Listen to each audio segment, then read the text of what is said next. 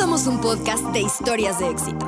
Ni tampoco de superación personal. No somos un noticiero. Ni tampoco un tutorial. ¿Qué somos? Somos gente común. Agarrando en curva a personas en absoluto comunes. Para que nos cuenten historias nada comunes. Bienvenidos.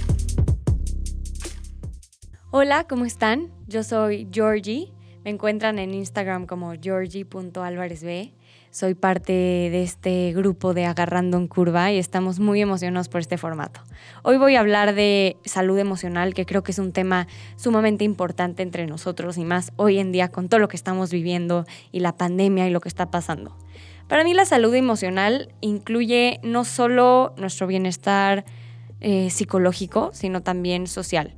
Creo que afecta totalmente la forma en la que pensamos, en la forma en la que sentimos, y cómo poder, podemos enfrentarnos ante ciertos problemas y ciertas situaciones que la vida que nos presenta.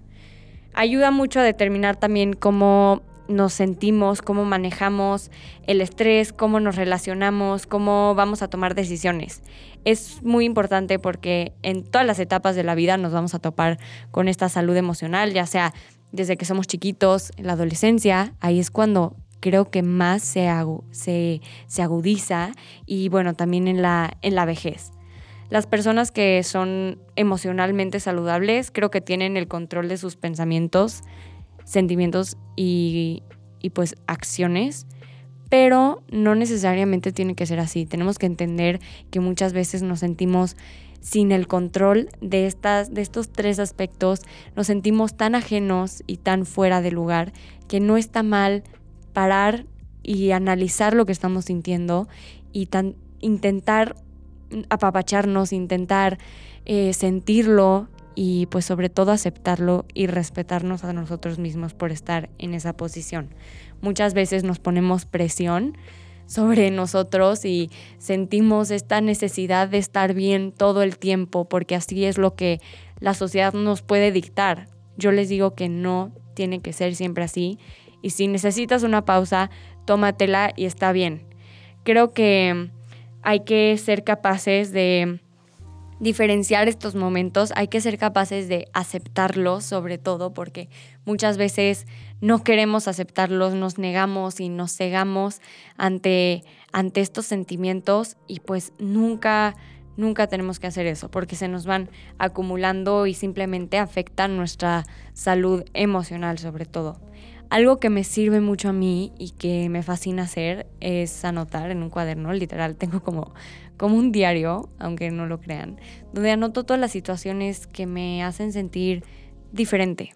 No les voy a decir ni bien ni mal, diferente. Y que quiero analizar y que quiero saber cómo puedo acomodar mis sentimientos. Los anoto, los veo desde fuera y empiezo a leer todo este relato que yo misma escribí para cambiar un poco mi, pensar, cambiar un poco mis sentimientos e intentar buscar una solución, porque muchas veces creemos que el problema es más grande de lo que realmente es.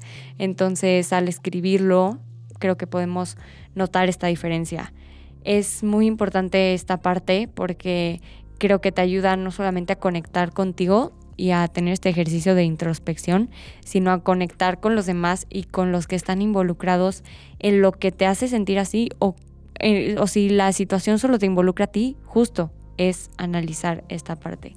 Te va a ayudar a desarrollar muchas habilidades para enfrentar problemas, eso sí, te lo aseguro, y también a encontrar un significado más allá. Para mí la salud emocional tiene que ser siempre prioridad. Nunca sientan que, que va a haber algo que pueda ir por encima de eso. Creo que la salud emocional va de la mano también con la paz interior que podemos sentir como seres humanos. Entonces, ponerlo siempre ante cualquier cosa es esencial para nuestro funcionamiento y para nuestra vida en general.